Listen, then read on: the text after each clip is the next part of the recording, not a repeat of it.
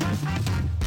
大家好，我是丽芳，这里是王丽芳亲子观点。每一个亲子教养的决策都是个人观点所形塑的，你的个人观点、你的知识体系架构了你的教养模式哦。王丽芳的亲子观点在许多收听平台都可以听得到。你有任何的疑问，想要跟我们联系，可以加入我们的粉丝专业，或加入王丽芳的亲子观点赖社群，跟社群里面的父母一起聊天，一起互动。我们接下来关关破也会安排了非常多的教案跟教材哦，还有课程哦。我今天想要来了解一件事情哦，就是。我的小孩到了五年级上学期进入学校之后哦，他跟他的老师有非常非常多的没错。我儿子就呈现一个整个人快要炸掉的样子哦。那为什么呢？一刚开始的出头是因为这个老师给他的一篇文章，然后他叫他要写新的报告，然后他看完整篇文章，他看不懂他在说什么。我告诉你，台湾有很多的文章，你看完了以后，每个文句优美、词美，写的都非常好看哦。可是你不知道他重点在讲什么，就是他在卖弄文学。台湾多少课文都是这个样子，而且你不能讲逻辑的，这没有逻辑的哦。比如说小金鱼很孤单哦，然后还叫天上的月亮，你要不要到我们的小池塘来玩啊？然后我就觉得，啊，这样不是月球撞地球吗？彗星撞地球吗？所以对孩子们来讲，这个东西已经，我今天说一句。嗯，比较直的啊，你了解意思吗？就像李白对着湖中的月在饮酒，然后他还要去抓那个月亮，嘿，不是？拎帮啊，就是吃毒品啊。可是并不在于想象力，而是在于你的知识体系架构不行哦。他们都已经知道有人上月球了，甚至马斯克要土星计划了，然后你还要告诉他这里有那种什么幻想的那种概念，他们还分不清楚什么是幻想跟真实的，那才悲哀哦。甚至有很多的文本，它看起来像真实的。可是事实上他没有内容。那我我儿子就看了那一个，他在讲情绪的。他看完以后，他就去跟老师讲说：“他说我看不懂。”老师说：“怎么可能看不懂？你就照里面他讲的有没有道理呀？他怎样的没有的？我们对待同学要怎样？”他就说：“老师，你没有在问我我的想法。”你没有在问我我的想法，你只是要我去照着他这样说的去做管理情绪。就第二天他就又来了一张，他又来了一张，那一张就真的很经典，就是写说，反正不管他这个小孩生气的原因，他就跟他讲说，因为你会生气，所以你要离别人远一点。所以你如果要改变这件事情，你就要第一个要有意识到自己生气了，第二个要一分钟以后才决定要不要出手。那第三个就是你要转移注意力，这对我来讲是不可能的。如果我的女儿被人家摸胸部了，我跟你讲，我不会忍一分钟哦，五秒钟没有卸下她的手臂，不像我王丽芳。所以这种的东西是让我觉得，你怎么可以？就是对小孩来讲是为什么？这对我儿子来讲，为什么？为什么？我明明就是因为我主张某一个价值模式而生气，而你不理我，我生气，或者是你不要跟我用就事论事论他，我生气了。你不跟我讲道理。然后你还要叫我忍一分钟，结果后来老师就问他，你为什么不写？他就说，第一个我不认同，第二个我觉得不要再给我看鸡汤文了。就老师气炸了，你知道吗？就来问我说，哎，某某妈妈，是不是我应该有调整的地方这样子？然后我就很明白的讲了一句话说，老师我来处理，我就说我来处理哦。其实我老实说，对情绪处理的这一块，台湾大部分的情绪处理文，其实我老实说都不会。都不会太 OK 这样子，因为你给他是一个虚假的，就是他很容易被逻辑挑战的，就好像说我们要忍一分钟才决定要不要生气。我跟你讲，如果忍一分钟才决定不要生气，那个叫做被欺压型的人格，就是我连生气我都不敢讲出来，那不是不怕被骂，就是不负责任，就你不敢为了你的想法跟你的人去做伸张。意思就是说，如果我婆婆来跌我，你听有意思吗？就说啊，那做两个新妇都爱套炸狗这样的背开，我都该等哦。啊，你早给来把套炸狗这样的背开，就是你不愿意为了你的自我价值而去生长。如果我只是说我婆婆做任何一件事情，我都为反对而反对，甚至我要跟她作对，这个是情绪上的背诵。可是我觉得台湾大部分的孩子的情绪问题，是因为他逻辑过不去，尤其是在这一个年代里面，你可以说他的逻辑不是对的，你可以说他的逻辑里面有思考不周的东西，那并不代表他没有逻辑。你可以帮孩子把逻辑弄好。那于是呢，他就做这一件事情。结果呢，过了没多，因为五年级的课本里面还有一个叫做“我要把什么感官变成对的”，就是我遇到不好的事情，我也会把它想到好的；我遇到不好的，也把它想到好的。所以呢，因为他就跟老师讲，他不想要用鸡汤文，接下来就被老师盯上了这样子。然后我后来我在跟我女儿聊的过程里面，我就会知道说，对，这这几篇文章是蛮没有逻辑的，是我我也会掉这样子哦。那对我来讲，我就觉得没有必要。我觉得在台湾很多东西真的没有必要，例如说扣掉部首之后，相同字数的把它写在一起。然后嘉宾就问我说，学这个要干嘛？然后另外一个老师就说，呃，要让他们。就是会查字典，我就说现在 ChatGPT 都可以帮你把一句话变成文言文的，就他现在要我们用字典的逻辑去扣掉心字旁之后，右边笔画数一样来算，拜托好不好？那你要不要用公统来上厕所？就是这个世界已经刻不容缓的要求要小孩会思考，可是我们却还要愚弄孩子哦，这件事情让我觉得非常非常有趣哦。就我我儿子就跟老师掉了，然后他就被一直就是被盯上这样子哦，那。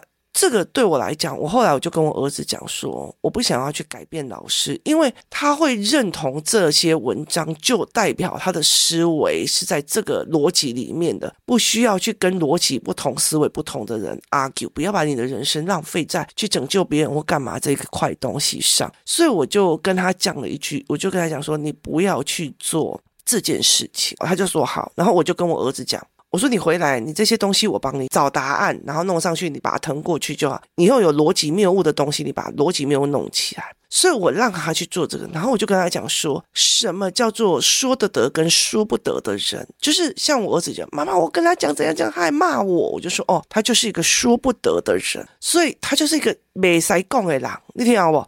所以我从小到大就让我的孩子去分辨谁可以说得得，谁可以说不得。甚至在工作室里面的孩子里面，我们有教案有干嘛，然后一起让孩子去说，因为你我说的得了，所以你愿意来告诉我，所以我早走冤枉路。你听有意思吗？我少走冤枉路。我有一段时间我会叫小孩子们去用地图，然后到处乱走，他们就到处乱走，然后回来就看他们的路线图，尤其像现在有小天才就看路线图。如果有人跟你讲这边有个捷径，然后他就在想你说不得，所以我就不要管你是好还是不好。你这件事情是一件非常有趣的，所以有些很多妈妈，哼，王丽芳说我的小孩怎样，我才不要怎样跟他。然后后来到最后，为什么你不早点告诉我？因为你说不得，就是你说不得，因为我们就事论事在讨论孩子的状况，怎么去协助孩子，你就觉得，嗯，你在说我不会教小孩。那你说不得，我就不会去教你。所以在我的工作室里面，我会去教小孩去看谁是说得得，谁是说不得。那说得得的人才是进步的人格，还是说不得的人才是进步的人格？所以很多的人，就是我就会让他们像，包括很多的长辈，他是说不得的。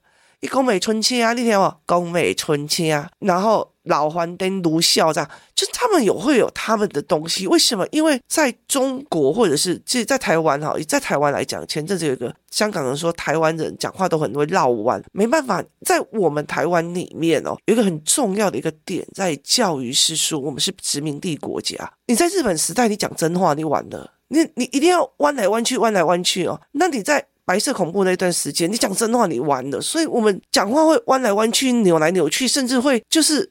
就是讲到很表面很 OK 的哦，我们不会直话直讲哦，甚至哎两边的尬音大那边给插了啊，那个那那怎么教小孩？你不要吵了，哎那个以后他自己就知道了。因为有很多这一种就是跨栏衰挨拜衰的那种思维模式也蛮多的，所以。我会常常在讲，因为他说不得，所以我们不要教他；因为他说不得，我们不要教他。所以我就干脆不要告诉你呀、啊。就是我会跟他讲说，那你如果一直发脾气，到最后是用精神用药，到时候你会怎么样？我也不要告诉你啊，我就让你这样持续下去。我干嘛要跟你 argue 呢？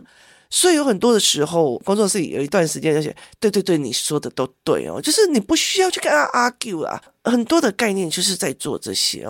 所以我后来就跟我儿子讲说：“你那你觉得老师是说得得还说不得？因为我们是一个对错社会，所有的考试制度都在一个对错，然后最好最好不能错。所以他们有一种就是我要全对全拿，我就是老大。他们没有哎。”对，小孩子会讲这样子也是有道理啊，就是他不会觉得是用思维性，而是用对错压制观。我就这件事情，我就是比你懂啊，我就是要卖弄那个文字风骚给你这样子哦。所以他养成了一个这个社会文化是这个样子，老师不是不能被质疑的。所以其实你怎么去落实一个跟小孩通话跟聊是。你不觉得我应该要说全对的，你也不觉得我说的就是要对的，你也不能够觉得小孩的事情就是要听你的，这个叫做对错的二元观的思维。那后来我这个小孩就是因为他就讲真话嘛，然后就就被盯上了，然后他就跟我讲说，骂我被盯上，我就说那被盯上就被盯上啊，我王丽芳从小到大每一年都被盯上啊，对不对哈？那你如果没有出来做出头的那一个人，那我觉得。我觉得，那你以后也都是畏畏缩缩在后面。你要常常想想一件事情：体制内喜欢的小孩，是不是未来你要的那种小孩？在社会上，是不是你要的那种小孩？那后来我就在跟我的儿子在聊这一件事情，我就说，因为对你来讲，这些文本、这些文本没有逻辑，事情上面还有错的，可是却要去要求你去写它对，所以等于是这个东西。挑战了你的自我价值系统，这个东西挑战了你的自我价值系统。自我价值的意思就是说，在这里面，我觉得这个文本是错的，我为什么要去歌颂它，或者是写它，或者是答这个答案说对对对，你说的都对，还要把你的官方答案弄上去，就是它不符合我的价值认证。好，那每一个人的自我价值就有很大的一个概念哦。有些人就是我说的都是对的，我就是要赢你，呃，这是他自我价值。那有的就是我爽。我就对了，所以我一定要我爽，我开心，我享受，我爱，这就是我的价值哦。那人在形塑一个自我价值的时候，你要的是什么？我要的是我的孩子会思考，有逻辑观，所以我就会跟他讲说，我一直在练他这一块。所以他就跟我讲说，这个东西没有逻辑，这个东西的逻辑是错的。甚至我之前有分享过，他讲一个，就是我的同学在跟我冷战，因为他不喜欢小花，我却去跟小花玩，所以他现在生气了。我怎么样跟他？和好，我儿子就跟你讲，控制狂加上限制欲加上。情绪恐吓，你能离他远一点就离他远一点，你为什么还要去跟他和好？可是老师，问题是你不可以跟人家吵架，你要跟人家和好，这挑战到我儿子的价值观，所以我儿子就不愿意哦。今天如果说我儿子去跟老师吵说这个东西我就是不想做，我就是不愿意做，我就是懒，这个叫做感官，这个我不会站在我儿子那边。可是他已经这个逻辑，这个这个感官跟这个价值观建立了之后，他怎么去思维这？篇文章的是我应该要帮忙的。那之前有个妈妈就在家长日的时候就在讲一件事情，说老师听说某某的老师啊，下课会把小孩处罚，然后在教室里面弄功课。小孩现在五年级了，都有自己的思考了，怎么可以这样子？这影响到他们的下课权利哦。小孩自己都有自己的看法。我跟你讲，看法、想法跟主见是一回事。就是三件事：看法、想法、主见、感觉是三件事。就是如果我是有主要的意见或主要的价值思维，跟我的是北宋的硬的哇，我的是北宋啊，我的这下课是我的权利呢哈，这个是完全不一样的哦。所以我。我说主见跟意见是不一样的哦，所以后来我就在了解这件事情，在跟我的孩子谈。然后呢，这时候呢，老师就讲了一件事情，就是跟我要求的一件事情，就是呢，如果我的儿子，因为我的儿子他可以紧急急救我嘛，但他遇到这种逻辑不行的，小时候我跟你讲，以前我那种逻辑不行的，我就直接跟老师翻了，你知道吗？就是我的价值观，我敢瞪斗，就是。我敢瞪斗，为了我的价值观在用，然后我觉得这对的。像我之前的老师会偷摸女生的大腿，我敢瞪斗，就是我觉得你当一个老师不能干这件事，我敢瞪斗，就是你愿意就是去好的，那你愿意快速去负责，就是为我选择做决策，这是我的价值观，你不可以动。如果我今天考不好，你要打我，我可以，我不认真。如果我今天在上课里面干扰你，或者影响到全部的好，我也觉得我不行。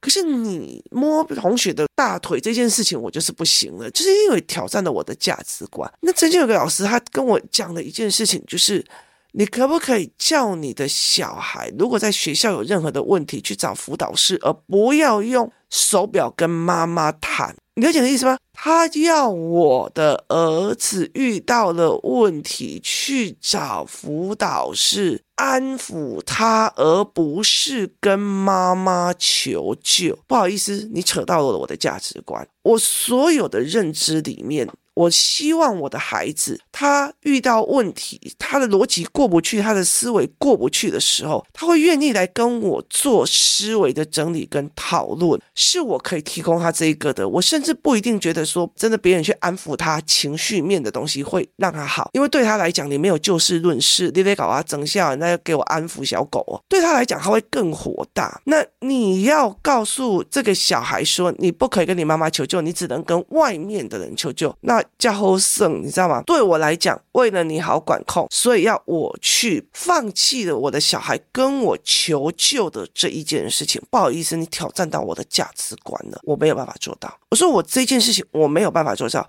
你不能用这样子的模式来跟我讲。所以我觉得在这整个概念里面，我觉得很大的一个概念是说，好。今天我的小孩不专注，你叫我逼他怎么专注？我可以告诉他怎么专注，我可以用很多的方式，我可以教他学习动机，我可以教他很多的概念，我让他知道为什么老师需要这样子，我知道教他做什么盘面思考，我知道你干扰老师的进度了，我甚至还让小孩拉过一次进度，所以他很清楚。然后他也知道他自己在每一次没有办法专注的时候，他来写单子来告诉我说：“妈妈，我因为什么样有状况，我怎样有的没有。”所以他会来跟我分析跟调整。可是这个老师会告诉他：“哦，妈妈，你叫他不要跟你求助哦，他真的有什么心理问题可以去找辅导室这样子哦。”所以当这个妈妈在社群上面问说：“如果我的小孩都是讲真话，结果老师不喜欢听，所以有些人他喜欢听的是什么？不喜欢听的是什么？就是有些人他只喜欢别人捧他，有。”有些人只喜欢别人安抚他。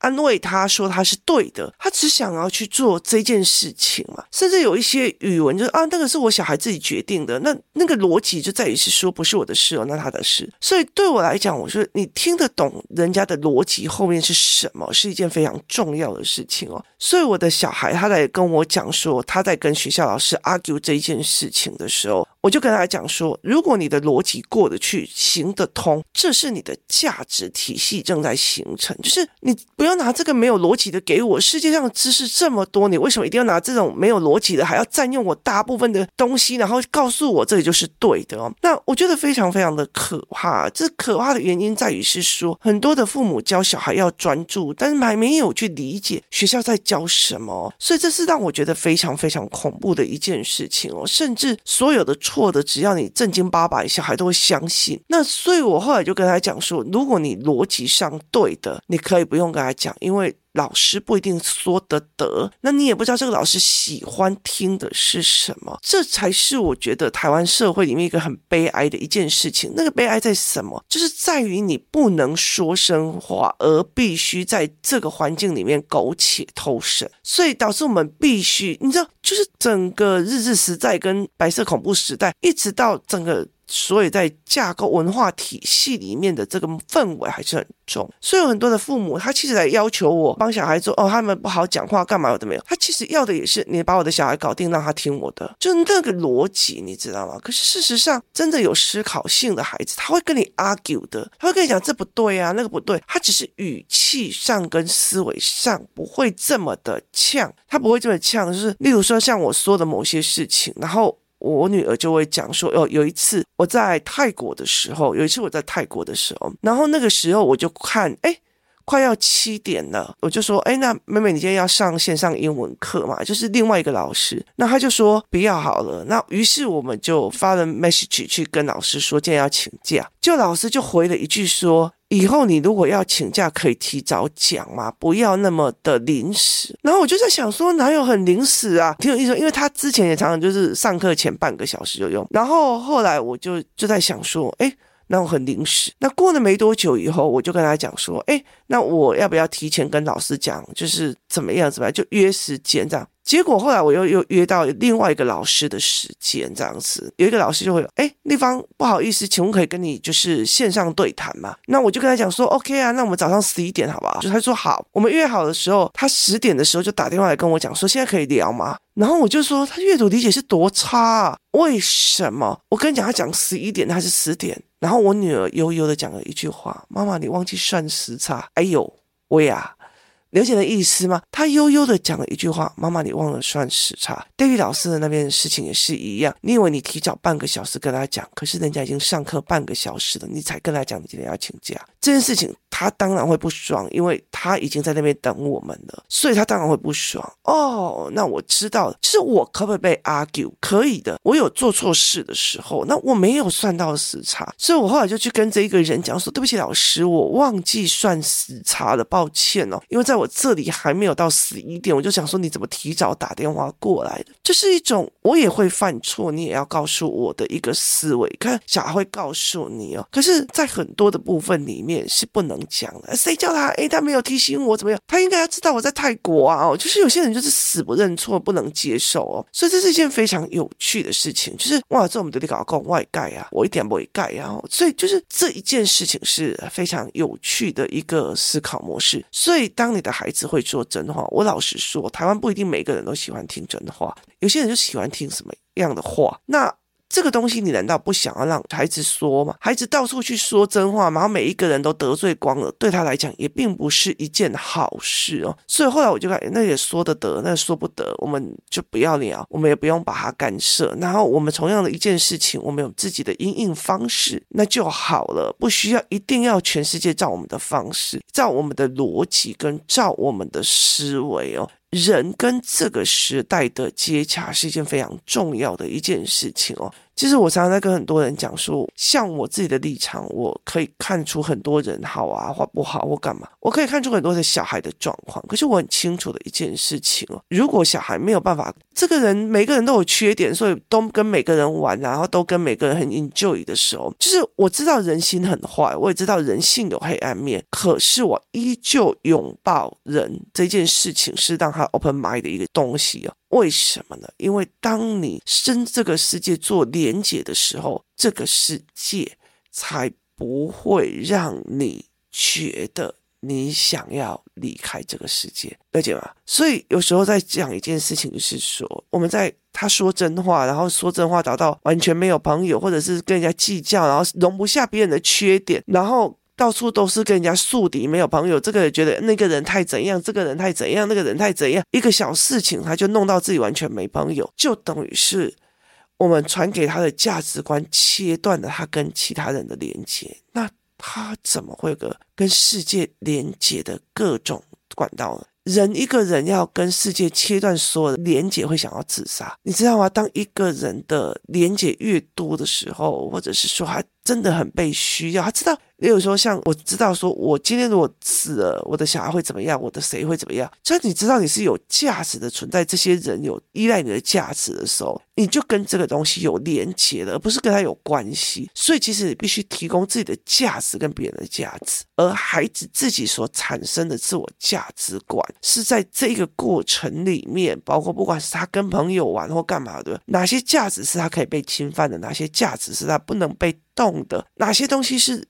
用的，那你不能因为说，哎，因为是老师说我的小孩的坏话，老师说我怎么样，你怎么可以说我小孩坏话？跟哦，你怎么可以这样对我小孩？这是切断他跟世界连接的关系。所以我常常会跟他讲，我们去看懂人就好了，看懂可以说的，在这些人都爱听好话的，啊，这些人讲不定啊，啊，让他做会哦，啊，他其他心好啦哦，就是。你了解的意思吗？就是每个人多多少少都有一点缺点，但是问题是你要去看他大部分的多点，然后去防避他的缺点。你不能不看到他的缺点，但是你要防避、自我保护，而不代表你把自己放在了一个无菌室里面。你不能因为说我这是说真话，所以我到处去得罪人，到时候完全没朋友，而是你要用这是人都会这样，人都喜欢听好话，人都怎样，有了没有？来去陪这个人思维，这才是有趣的一件事情哦。提供给大家思考看看，今天谢谢大家收听，我们明天见。